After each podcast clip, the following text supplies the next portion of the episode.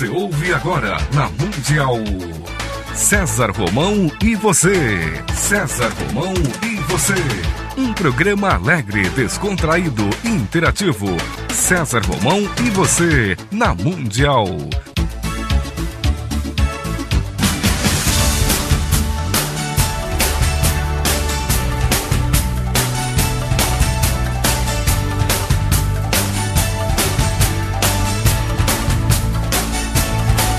Toda a força pra vencer e o saber pra comandar. Tudo isso um dia vai chegar. Na jornada que começa, mil perguntas vão surgir. Vai achar suas respostas, vai saber aonde ir. Só você vai liberdade pra viver. E um dia então será como um grande homem deve ser. Olá, fique comigo, eu estarei com você aqui na sua, na minha, na nossa querida Rádio Mundial.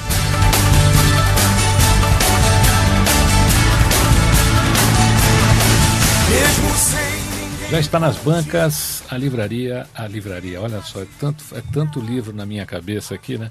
Já está nas bancas a nova edição da revista HSM Management, Informação e Conhecimento para Gestão Empresarial, capa da revista Michael Porter, edição 78, ano 13. Essa revista é espetacular, tá bom? Qualquer banca você encontra e com certeza você vai ficar bem, bem sabidinho, bem sabidinho aí com relação ao que acontece no mundo corporativo mundial.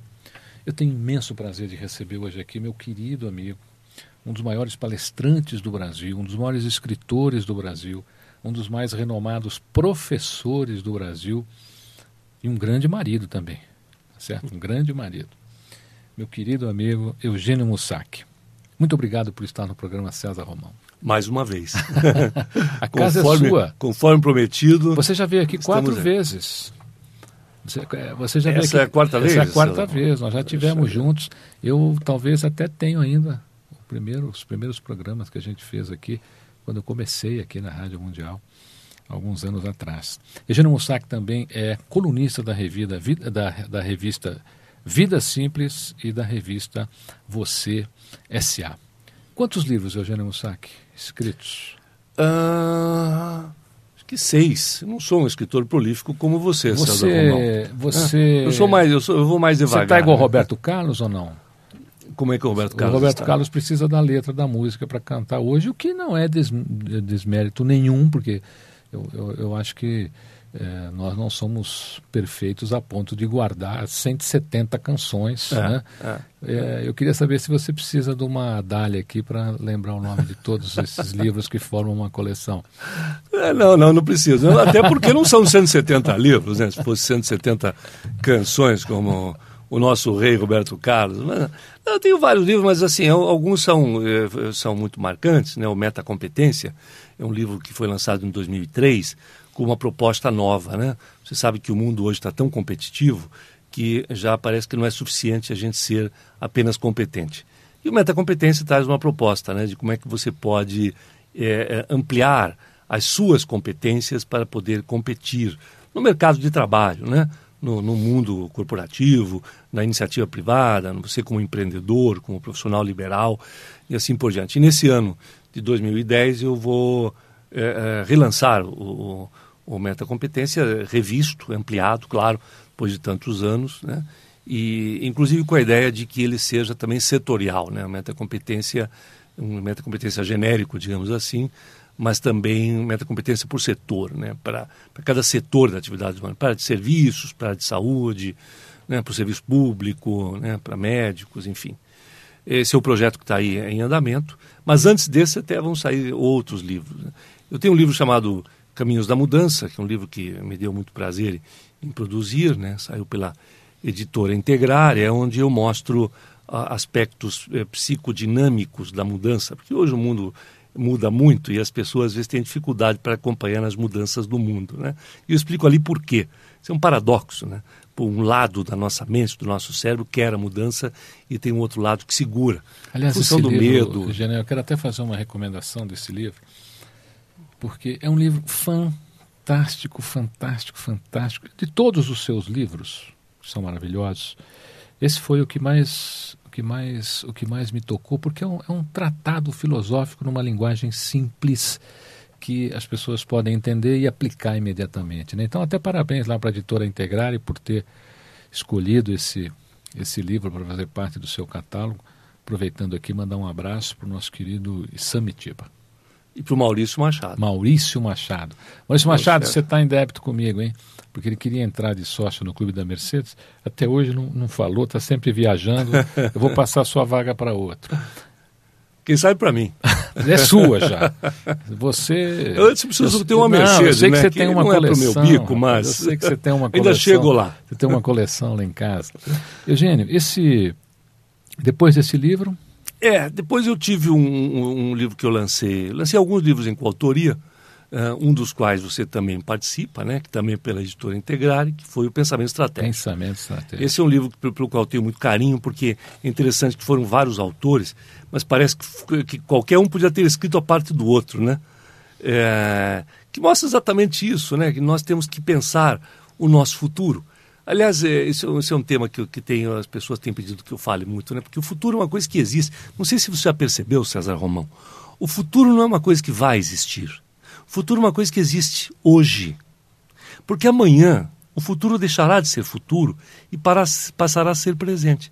Então, mas, eh, eh, no começo a gente fica um pouco tonto, mas na realidade o futuro é algo que só existe, mas só existe no presente. Porque ele só existe dentro da nossa cabeça. Só que ele vai virar presente, né? E ele, quando ele for presente, ele será tão melhor ou tão pior, dependendo das atitudes que você tomar hoje. né? E o pensamento estratégico é uma delas. Pensamento estratégico é diferente de planejamento estratégico. Planejamento estratégico é uma ferramenta de gestão. Pensamento estratégico é você estabelecer uma conexão com o futuro, preparando-se para o futuro, né? De- definindo bem os seus objetivos, né? estabelecendo bem os passos que você deve dar para, para atingir esses objetivos que você deseja para a sua vida. Porque você encontra pessoas por aí que não pensam no futuro. Elas vivem única e exclusivamente o presente e vão atendendo às demandas da vida à medida que elas vão aparecendo. E outras pessoas não, quando elas pensam estrategicamente, as demandas elas já vêm sendo esperadas. Né? Não, não tem mais grande surpresa. A gente consegue administrar melhor os fatos novos que vão surgindo em nossa vida. Por isso aquele livro é muito importante. Eu recomendo fortemente para líderes. Agora eu quero lembrar que os líderes, porque o título do livro é esse, né, para líderes de hoje e de amanhã que nós precisamos ser, acima de tudo, líderes de nós mesmos. Né? Como diz o nosso amigo César Souza, né? você é líder da sua vida. E depois eu também lancei um outro livro, também em parceria, só que daí com um autor só, que é um filósofo. Tive muito, muito, fiquei muito honrado ter sido convidado para, é, com ele, produzir esse livro chamado Liderança em Foco. Esse filósofo chama-se Mário Sérgio Cortella. Aliás, deixa eu uma, uma vírgula aqui. Eu assisti uma palestra do, do Mário Sérgio Cortella onde ele é, literalmente rasgou a seda a, aos- a seu respeito.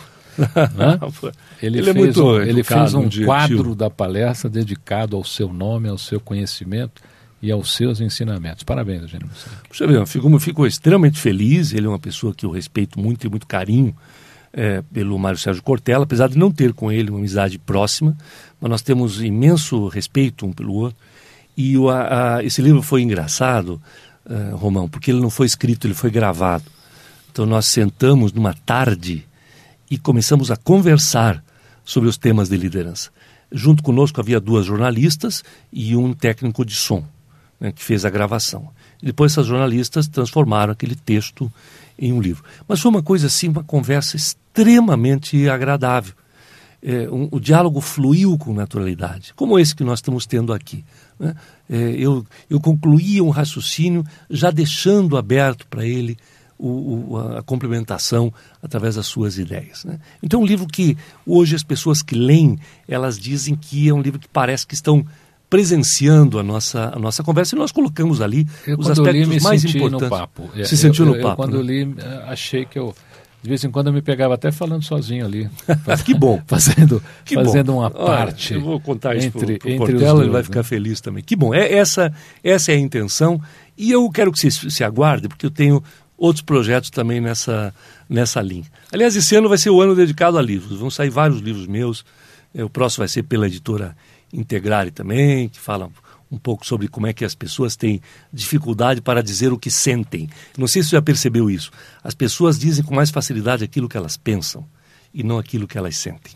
É, na realidade, Eugênio, esse é um grande tema. Daria uma coleção de uns 100 livros, né? É possível. É um tratado filosófico, porque as pessoas não querem sentir-se fragilizadas. Então, ela acredita que quando ela diz o que sente, ela se expôs. É. né? É. E as pessoas eh, vivem querendo, eh, não esconderem-se, mas elas, ela- elas querem guardar algumas coisas para ela. Então, se ela chora ou se ela mostra É. uma emoçãozinha a mais, ah, É. eu me expus demais, É. não quero que você saiba o que eu tenho por dentro. né? É verdade. É por isso que eu gosto da sua literatura, da sua coleção de livros. Porque os seus livros, apesar de terem fortes componentes intelectuais, César Romão, é, a gente fica com a, sensação de que eles foram escritos com o coração. E Ou a para o coração das é, pessoas. A gente, a gente trabalha com isso aí, né? A gente tenta pelo menos, né? Eugênio Mossack, quando você começou a ter contato com o público, você fez o curso do professor Reinaldo Polito? Você sabe que eu falei com o professor Reinaldo Polito recentemente. Está no E- Egito, rapaz. Tá no Egito, Tá tá no Egito. subindo nas É. pirâmides. É, vai, vai nos trazer aí. Diz que não volta mais esse novidades. ano. Vai ficar um ano no Egito agora. Ah, Vai ah, gravar um vídeo no Egito, vai falar com a gente aqui por vídeo. Ele vai ser confundido com algum faraó lá, hein? Mas o, eu comentei com ele que eu tinha o desejo de aprimorar o meu, o meu discurso, né, a minha expressão verbal, e, lá na escola dele. E Olha, eu, se fosse ele, puxava a sua orelha. Ele pediu que eu não fizesse isso, né? Ele, ele falou, "Ó, eu posso até particularmente orientar você ou aquilo que você acha que são as suas, as suas falhas. Mas de repente aparece lá um, um professor experiente, um palestrante, para fazer parte de uma turma, né? Isso pode inibir os outros alunos. Apesar de que eu não, eu não vejo, em princípio, nada demais, porque, sabe, César Romão, é impressionante como a gente sempre tem o que aprender. Né? Por dia. mais. Sabe que eu sou fã, você sabe disso, sou fã da filosofia e tenho alguns filósofos prediletos. Um deles foi o primeiro grande filósofo grego, que foi Sócrates. E Sócrates, ele tinha aquela famosa frase, né? Tudo que sei é que nada sei. Porque a visão de Sócrates era que o conhecimento é um halo luminoso que se forma em torno da nossa cabeça. Quanto mais eu aprendo, mais este halo cresce. O resto, a escuridão, é a ignorância. Agora, quanto mais este halo cresce, mais aumenta a sua superfície de contato com a escuridão. Então, justamente as pessoas que mais sabem são as que mais percebem o quanto que elas ainda não sabem. E, no entanto, nós encontramos por aí, né, no mundo das empresas, das escolas, na nossa família, todo mundo conhece alguém que acha que sabe tudo. Você conhece alguém Nossa, que, sabe, que acha que sabe tudo? O Enneagrama tem sete egos, só que são os únicos sete egos que existem no ser humano. Tem gente que o ego é 15. Né?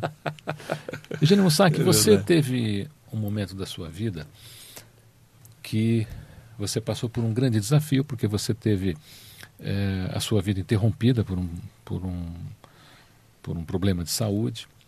E eu queria saber como é que você recebeu, porque hoje acontece, né?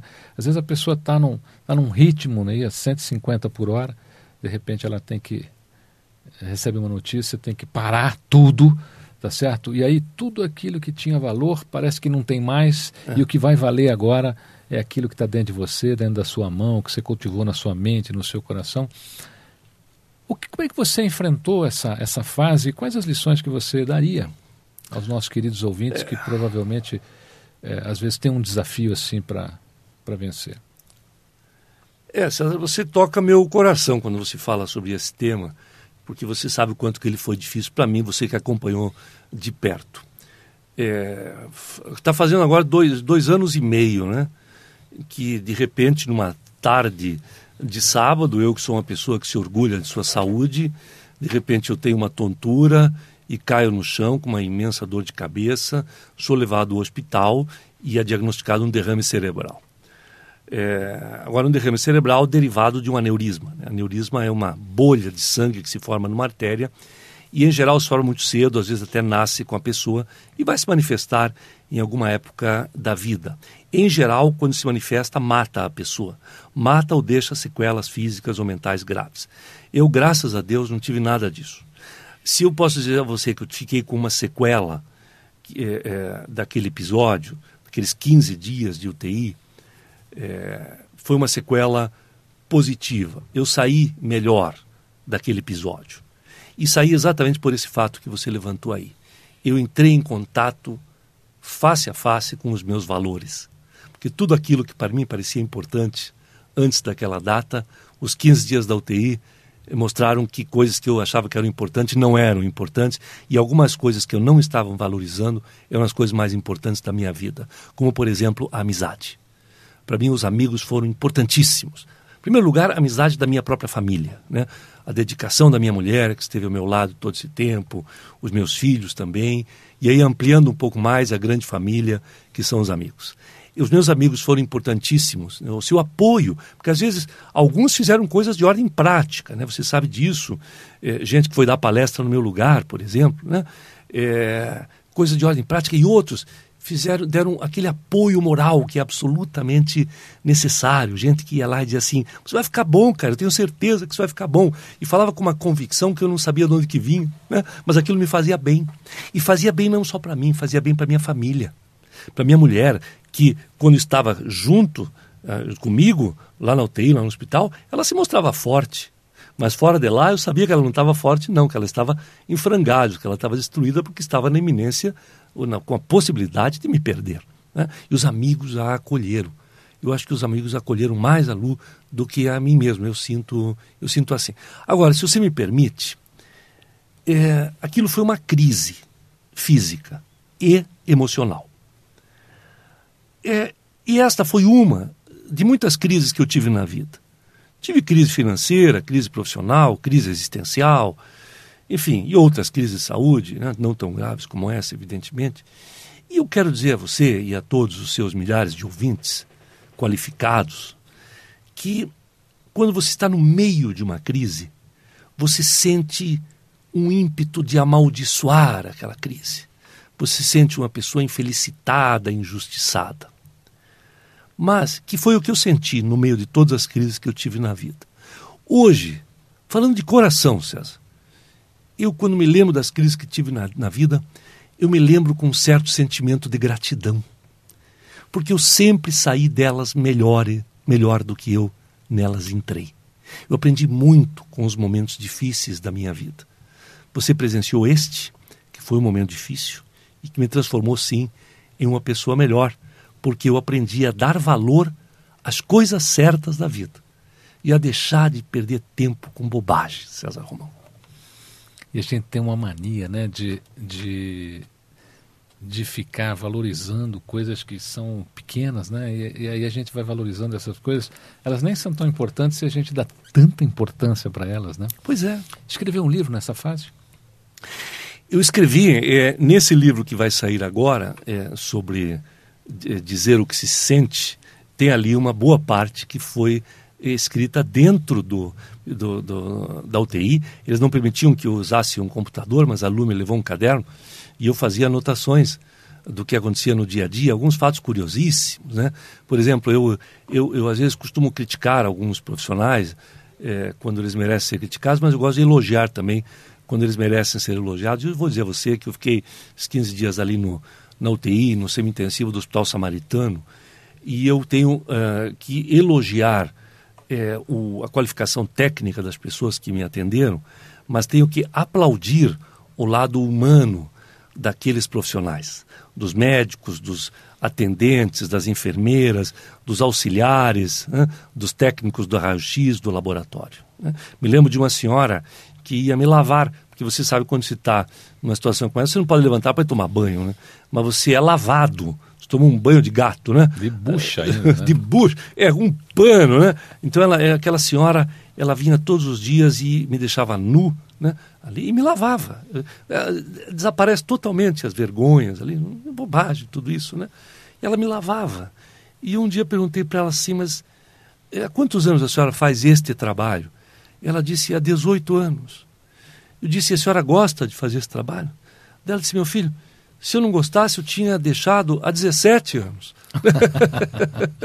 e por que, que a senhora gosta? Ela disse, eu gosto porque eu sinto que depois que eu passo por aqui, as pessoas se sentem melhor, estão mais aliviadas, se sentem mais dispostas e mais saudáveis, então eu estou ajudando. Essa é uma daquelas pessoas que ajuda o mundo a ficar melhor. Uma pessoa humilde, uma senhora humilde, de pouca cultura, mas de grande sensibilidade. Né?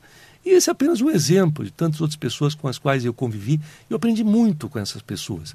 Sim, isso vai estar no próximo livro. Você tem narrado essa, essa fase nas suas palestras? Não, não, eu não. não, não, não uh, uma outra vez eu, eu citei, até tem uma curiosidade, que foi a, a primeira palestra, a primeira palestra que eu dei depois de, daquela, porque eu fiquei algum tempo, depois que saí do hospital, sem poder trabalhar, sem poder pegar avião, por recomendação médica, mas depois de um mês eu já estava dando palestra, né? porque você sabe que a gente não consegue ficar sem dar palestra, sem dar aula. E a primeira palestra que eu dei foi num laboratório farmacêutico, no laboratório, no laboratório é, Fleury, que me chamou para falar para os médicos e para, para clientes deles, clientes corporativos. Né? E eu fui falar sobre um, um, um tema que eu, que eu gostaria de pedir para você dois minutos para explicar, que é o seguinte: o, o, nós, quando ficamos doentes, ou com qualquer coisa que acontece em nossa vida, existem dois tipos de fatores que interferem, para o bem ou para o mal. Né? Então, no caso da doença, por exemplo, existem os fatores determinantes, aqueles que determinam a doença, um vírus, uma bactéria, alguma coisa assim, e os fatores predisponentes, que são aqueles que permitem que os fatores determinantes se manifestem. Né? Então, por exemplo, fator determinante da doença do coração é a hereditariedade, a idade e o sexo masculino. Agora, existem os fatores eh, predisponentes, que são o fato de você não fazer exercício, de você fumar, de você viver estressado. Né? Então, na vida é o seguinte: nós não podemos, não temos como controlar os fatores determinantes, mas podemos sim é, controlar os fatores predisponentes. Né? E eu que tinha uma hereditariedade, que me levou a ter aquele aneurisma, eu não podia controlar a hereditariedade. Mas eu sempre fiz exercício físico, eu sempre mantive meu peso, eu sempre fui, é, é, me alimentei adequadamente, sempre procurei administrar o meu estresse, sempre controlei a minha pressão, meus, minha, meus, é, minhas gorduras sanguíneas, e tudo isso fez com que a doença em si não tivesse sido grave. Esse mesmo problema que eu tive em uma outra pessoa que não cuida da saúde, provavelmente a teria matado. Né? Então eu, eu fui no laboratório e contei exatamente essa história. Falei lá sobre. Eu estava falando para médicos, então com linguagem médica nós fizemos uma análise dos fatores determinantes e fatores predisponentes. Mas se você puxar isso para outros fatos da vida, você vai ver que no seu trabalho, nas suas relações, tudo de bom ou de mal que acontece, existem esses dois tipos de fatores. Aqueles que você não pode controlar mas aqueles que você pode sim controlar. E estes vão acabar controlando aqueles. Eu tenho certeza que você, meu querido ouvinte, minha querida ouvinte, depois de ter ouvido aqui esse, esse bate-papo, esse momento especial com o Eugênio Mussac, você também ficou uma pessoa ainda mais especial. Eugênio, como é que as pessoas falam com você para continuar essa conversa? Pode escrever para você no teu site? Pode, pode. O meu site, o meu site, as pessoas podem especialmente ler os meus textos lá. Viu? Tem uns 400 textos lá. É, separados. Pode ler as suas colunas na, é, na é, vida estou, simples, Isso, na, na vida simples, na você SA, mas também no, no, site tem todos os artigos, artigos de anos atrás, minhas ideias, meus pensamentos estão, estão lá. Né? Outra maneira das pessoas é, é, me ouvirem, César Romão, é você me convidar novamente para vir aqui. Ah, eu sei que você tem um programa. Você não está tá com um programa de rádio agora? É, eu estou na Rádio Eldorado toda segunda e quarta de manhã no território Eldorado, durante o jornal Eldorado, às, 8, às uh, 10 para as 8 na segunda-feira e 8 e 10 na quarta-feira. Eu tenho uma, uma, uma, uma coluna né? Eu, eu, eu, interajo lá com dois jornalistas, o Caio Camargo e o Daniel Pisa, falando sobre temas ligados à liderança e aspectos corporativos, mas também sobre assuntos gerais. Eugênio Mossack, muito obrigado por estar no programa César Romão. Muito obrigado, César Romão, por ter me convidado. Meu querido ouvinte, minha querida ouvinte, fique comigo, que eu estarei com você, aqui na sua, na minha, na nossa querida Rádio Mundial.